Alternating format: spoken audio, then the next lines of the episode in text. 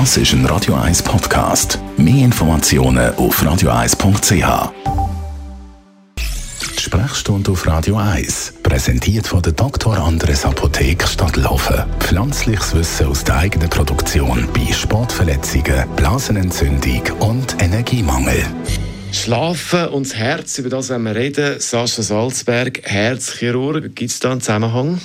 Also zwischen dem Herzchirurg und dem Schlaf und dem Herz eigentlich nicht. Fakt ist aber, dass ich viele Patienten sehe mit Herzrhythmusstörungen. Und wenn du dort näher fragst und über die Schlafqualität dich erkundigen dann heisst es oft, sie schlafen schlecht. Und das führt zum, zur nächsten medizinischen Diagnose, das ist die Schlafapnoe. Was ist das genau? Also Schlafapnoe, das sind Aussetzer in der Atmung während dem Schlaf. Das führt zu einem nicht erholsamen Schlaf, zu plötzlichem Aufwachen, Verschrecken, also, und auch zum Aufwachen und Verschlafen sie am Morgen. Und die Apnoe-Phase beim Schlafen führen dazu, dass das Blut weniger Sauerstoff bekommt, weil du nicht schnaufst, und der ganze Körper in dieser Phase natürlich auch weniger Sauerstoff bekommt. Und da leidet vor allem das Herz, aber vor allem auch das Hirn. Das Herz, das äußert sich durch Herzrhythmusstörungen. Und wenn man die Schlafapnoe behandelt, mit einer Maske oder die Ursache beheben, vom Schnarchen zum Beispiel, dann erholen sich auch die Herzrhythmusstörungen, wenn sie noch nicht zu lange da ist.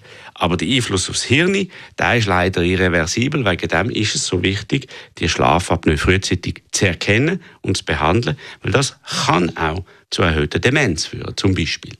Also man kann das behandeln, wenn man es vorzeitig erkennt? Ja, und das kann man mittlerweile entweder im Schlaflabor oder auch mit mobilen Geräten, wo ein Lungen- oder ein Schlafexperte äh, dir dort anhängen und das daheim kannst machen.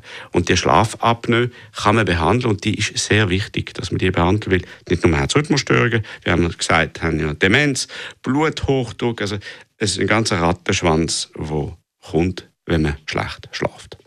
Schlafapnoe, taucht das eigentlich einfach mal auf im Leben oder, oder hat man da schon eine Grundkonstitution, wo sich das entwickelt? Ja, also der Body Mass Index ist ein Risikofaktor. Je mehr Masse wir Männer im Bauch haben, drücken auf die Lungen, machen das Schnaufen schwieriger. Dann gibt es die zentralen Problematiken, die im Hirn entstehen. Also es gibt Risikofaktoren für Schlafapnoe und es gibt auch plötzlich auftretende Krankheiten, die dazu führen, dass man Schlafapnoe erkennen ein geht im Spital, hat plötzlich einen Hirnschlag. Der Hirnschlag kommt von Vorhofflimmer, Vorhofflimmer kommt von Schlafapnoe. Das ist alles. Wegen dem muss man die Abklärungen gründlich und bis zum Ende auch machen, wenn man ein Problem hat. Das heißt, viele erkennen das am Anfang nicht, dass, das, dass sie das haben. Ja, also es gibt Partner, die einem mitteilen, hey, du hörst auf zu schnaufen, wenn du schlafst. Dann gibt es Leute, die allein leben, das merkt, nie, das merkt das nie. Und die andere Sache ist, wenn man müde durch den Tag geht, kann man sich denken, ja, das ist das Leben, aber dabei ist der Schlaf abnehmen. Sascha Salzberg, Herzchirurg zum Thema Schlafapnoe und das Herz. Zum Nachlass als Podcast bei uns auf radio1.ch.